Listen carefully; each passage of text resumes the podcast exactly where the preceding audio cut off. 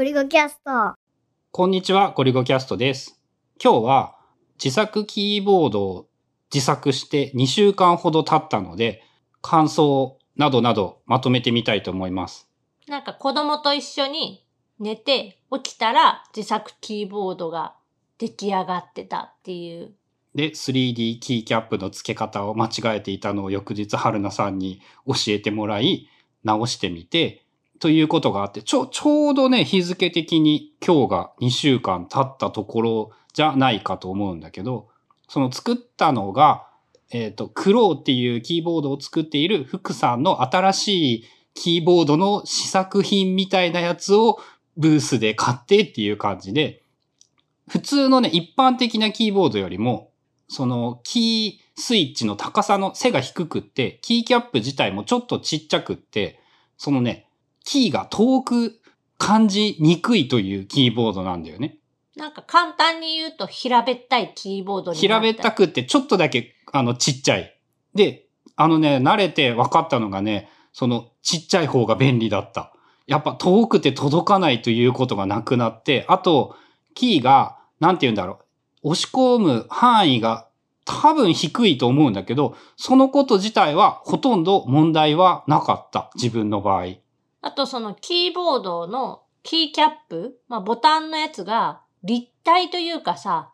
3D ななんか盛り上がりっていうか形だね。まあ指の形に合わせて遠いところにあるやつはちょっとその急斜、角度がついてるようななんか、そう、縦に3列並ぶんだけど、上と下が、なんていうの、指を真ん中に置いた場合の遠いところが傾いているっていう言い方をすればいいのかな？で外側もちょっと傾いている。内側に向けて。っていう感じの、なんか山のへっこんだ形っていうのか。みたいな形状になっていて、まあ、それもね、いろんな要素が変わりすぎたから、一個前と比べてどうなのかっていうのはわかんないんだけど、えー、今のところ自分が考えうる中で一番いいものだった。でも、もっといいものというのはあるなっていうのは思っていて、キースイッチのなんか押し心地とかはもっと滑らかにしたいから、そのルブと言われる油を塗るようなこともやった方がいいなとか思ったし、まあ、ひょっとしたら真っ平らの方が使いやすいかもしれないなとかも思ったりもしているんだけど、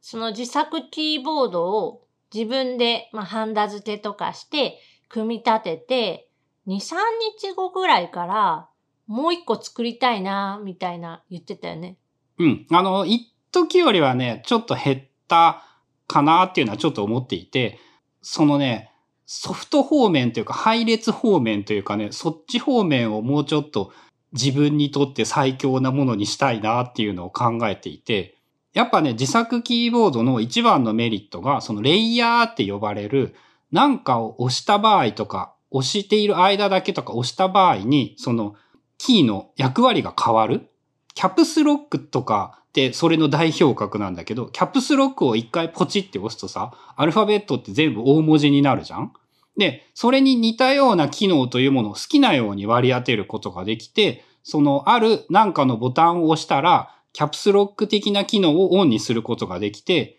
で、キャプスロックってただ小文字を大文字にするだけなんだけど、その F って書いてあったところにエンターを持ってくるということをやってもいいし、バックスペースっていう部分をなんか A っていうアルファベットを配置するということも、そのレイヤーを使ってやればいくらでも何でも好きなようにできるんだよね。それってなんか、シフトキーを押しながら A を押すとか、そのなんかのキーを押しながら押すと特殊な動きをするっていうのじゃなくて、キャプスロックみたいに完全にあの1レイヤーピ、2レイヤーピってボタンを割り振れるの？えっと、どっちもできる。押したら、ずっと切り替わるってこともできるし、押してる間だけ切り替わるっていうこともできるし、まあ、その、その二つの機能が基本かな。で、まあ、やっぱね、その、レイヤーがあるっていうことと、エンターが近いということが、やっぱ神のように素晴らしいことだなって改めて思っていて、たまに普通のキーボード、例えば iPad とかを使うときにね、エンターが遠い。というか、エンターが近いということがあまりにも快適すぎて、もうそれだけの理由で、まあ、エンターとバックスペースかな。他のキーボードを使う気になれなくなってしまった。親指の特定の場所で、そのホームポジションからさ、指を離さずに、エンターキー、バックスペースキーが押せるということは、こんなに素晴らしいことなのかっていうのに、やっぱ感動している。そしてもう一つ、やっぱ、なぎなた式がすごいなって思うのが、思うんだけど、今 iPad で、その、ポッドキャスト撮って、録音し終わった後、iPad でそのままファイルのタイトルとかつけてるんだよね。で、なんかね、ローマ字の入力というものは、まだいいとしても、ハイフンがさ、絶望的な場所にあるじゃん？ローマ字キーというか、クエルティの配列で、日本語ってさ、その、多分英語圏よりもハイフンを用語として使うんだよね。ハイフンって伸ばし棒の？伸ばし棒のこと？どういう単語があるっけ？そのキーボードって打つ場合にさ、キーボードっていうのを入力するために、そのゼロの横にある場所をタッチタイピングで、その、そこまで指を動かすという運動能力は俺にはないなっていうことを思い知らされて、まあそういう意味でやっぱね、論理配列を変えて、そのなぎなた式というものも同時にやっぱ素晴らしいものだなっていうのを改めて思った。まあ見ててすごいなって思うのは、その普段パソコンの前で使っているのは分割キーボードで、さらに言うとそのなぎなた式で入力をしている。で、iPad だと、まあ、マジックキーボードなので、まあ、一般的な英語キーが入ってる、英語配列であるキーボードでローマ字入力。まあ、これはもう iPad の使用上現在は、まあ、カナ入力か、英英語、ローマ字入力どっちかしかできないので、そのどっちかになるんだけど、それをさ、まあ、軽々とこう使い分けてるっていうか、頭バグらんのかなっていうのはちょっといや、あのさ、英語と日本語が両方喋れる人がさ、その、言語切り分けるやんそれと同じどころか、やっぱそれより簡単まあ、俺はその切り替えできないからわかんないんだけど、うんとね、こっちの言葉の方が話しにくいなとか不便だなっていうのはあるかもしれないけど、別にその2カ国語話せるようになってしまったら、その一瞬のラグはあったりはするかもしれないけど、別にできるよ。だから職場でそのキーボードを絶対変えられないっていう人でも、家だけでその分割キーボードでなぎなた式みたいなことをやっても、まああの職場で不満が溜まるというリスクはあるかもしれないんだけど、その両言語を使い分けるということは全く問題ないと思う。まあ2021年振り返ってみるとなんやけどさ、実はその2021年の1月の段階では小指を痛めたから親指シフトを練習しようって言っていて、そこから1ヶ月後ぐらいになぎなた式を知って、2週間後ぐらいに分割キーボードを知って、で、自分でついに作ったのが2週間前とかで、実はまだ1年も経っていないどころかどころかっていう感じではあるんだけど、もう圧倒的にね、今年買ってよかったものナンバーワンは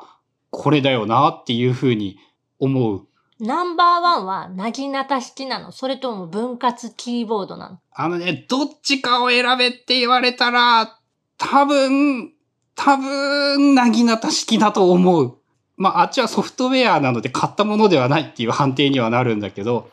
そのローマ字からなぎなたに変えられたことの方が、日本語入力、文字を書くということにおいて、エンターが遠いよりも、日本語が入力しやすいことの方が大事だったかな。ちなみにさ、すっごい今更なんやけど、エンターキーって正しくは何指で打つものなの？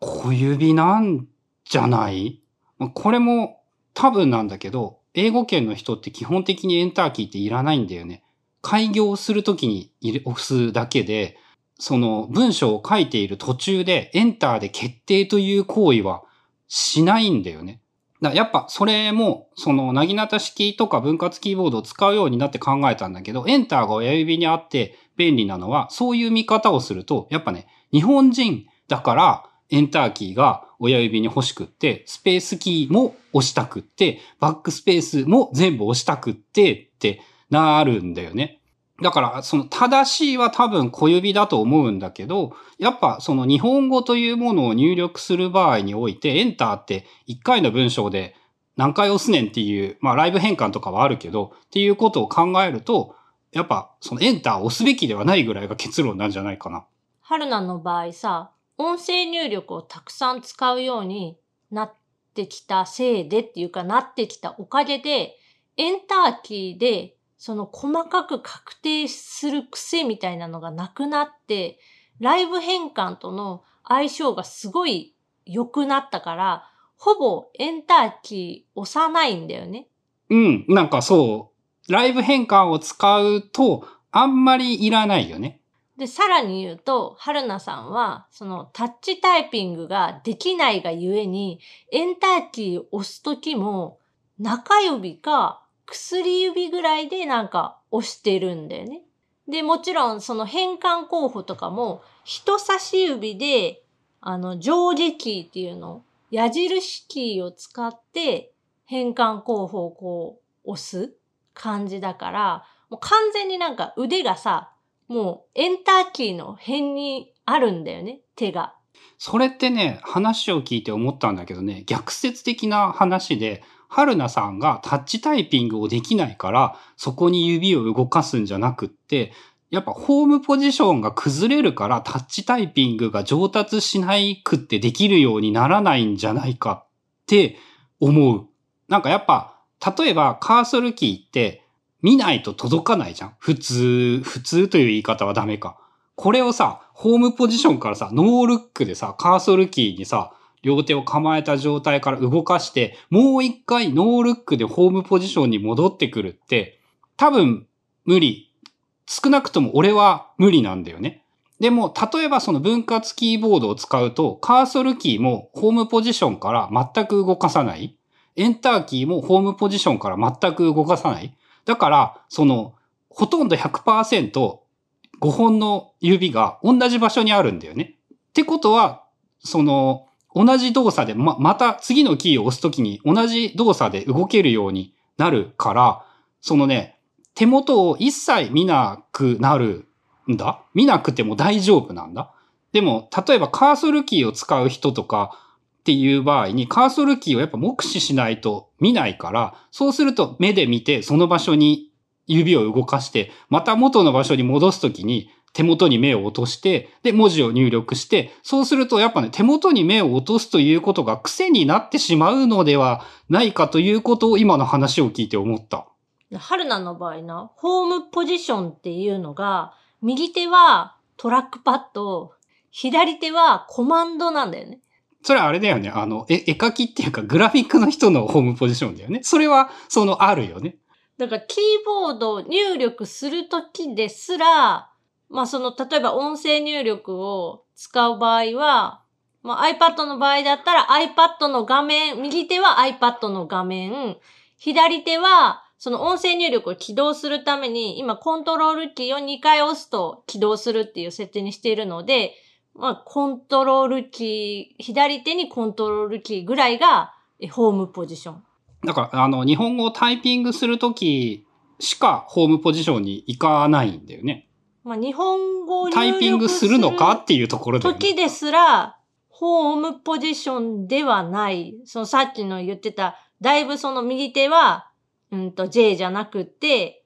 エンター寄りの方に多分あってっていう感じ？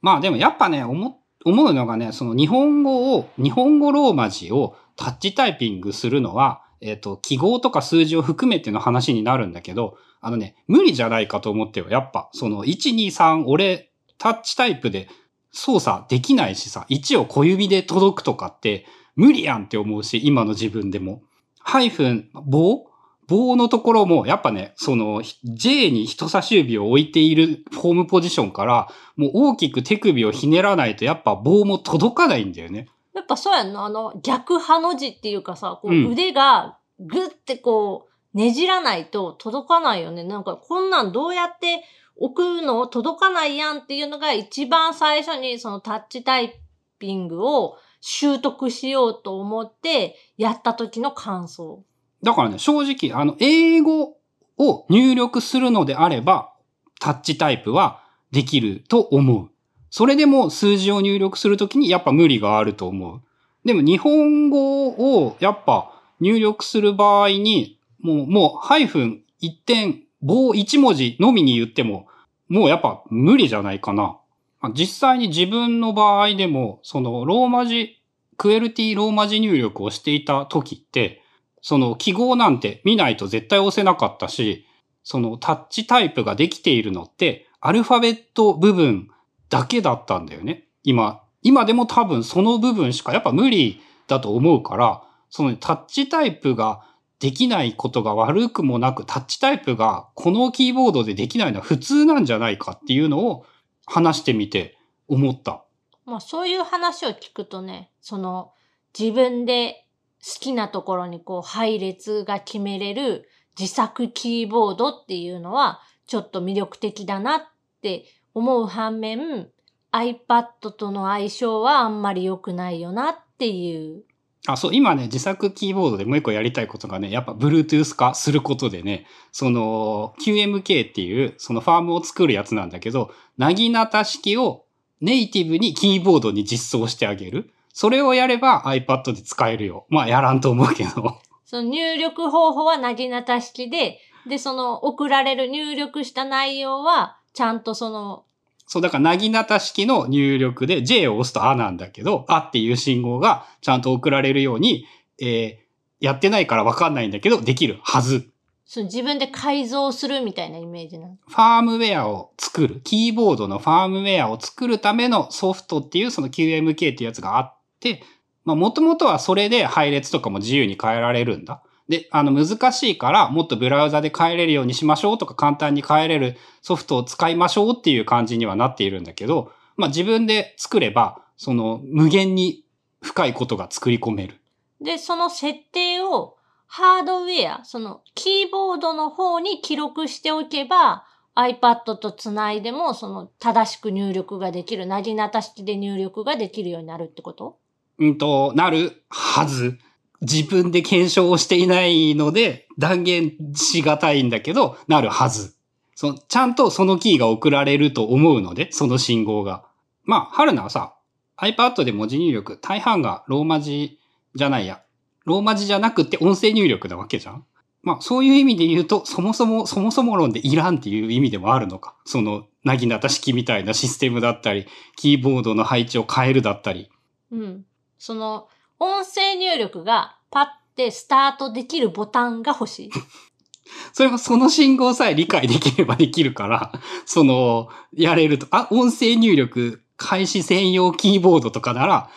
その作れると思う。まあ言ったら今 iPad は、そのコントロールキーを2回連打で、えっ、と、音声入力スタートとか、まあその何キーを押すかは自由に決めれるんだけど、例えばキャプスロックでもいいし、だそういう1個だけのキーボードで Bluetooth とかでつながれば、まあ有線か Bluetooth でつながって、で、そのキーをピッて押すと、なんか2回押した判定の信号が送れるみたいな。できると思う。まあ、それができれば、即、その音声入力起動ボタンっていうのキーボードつながんくっても、その USB で直でつなげば、そのマジックキーボードなしで、あの、やるとかはできる。まあ、グラフィック系の人とかが、そのね、自分のために最適化したモディファイアキーだけを配置するミニキーボードみたいなのを配置、やるとか、あとその、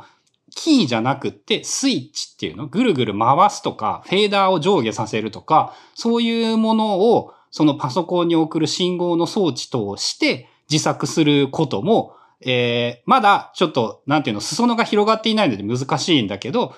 原理的には十分簡単にできるので、その、そういう用途の人でも、その自作とかは面白いかもしれない。パソコン用だとね、割とあるね。そういう、あの、お絵かき系ソフトで、ツールを切り替えるときに、まあ、ショートカットが入ってるので、S を押したら何々、P を押したらペンツールとか、そういうのがあって、その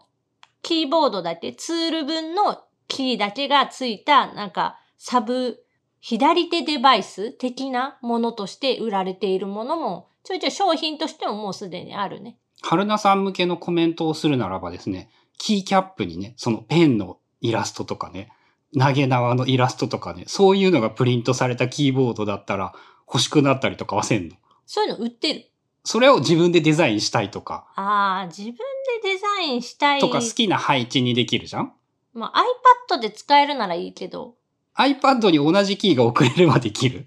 ？iPad のそのアプリがキーボードショートカットに対応していて、かつ iPad にそのキーボードがまあ、つなげられる有線または Bluetooth で接続ができてっていう、まあ、のと、あとポジション的にね iPad をまあ多分そういう時って Apple Pencil を使うことが前提になると思うんだけど、その iPad が下に、まあ地べたに置いてる状態、Apple Pencil 右手に持ってる状態。で、左手でそのキーをカスタマイズしたやつをツールを切り替えてどうなのかっていう。まあそれだったらなんか iPad 上でツール切り替えられる何か画期的なシステムの方がその数が減らせる、物の数が減らせるからいいかなっていうぐらい。まあ、あの、半分はね、目的の半分はやっぱ自分で作って、それを使うことによる満足感みたいなものもあったりするので、まあ、春菜の場合、そうじゃないことでいろいろ作ってるから、まあ、いらんのかもしれんよね、そもそも。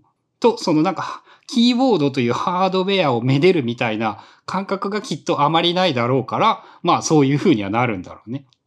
まあ、何にしても、その、キーボードめっちゃいろんなことができるっていうことも思い知ったし、まあ自分で作ることが思ったより簡単だったし、なぎなた式含め、やっぱ、これからね、その5年10年どころか多分30年40年ぐらいパソコンを使い続けるわけだからさ。まあやっぱ、ちょっとでもよくできるものがあるんだったら、今からでも手を出して損ではないのかなということを思います。ということで、え2週間ぐらい新しい自作キーボードを使ってみての感想などなどのお話でした。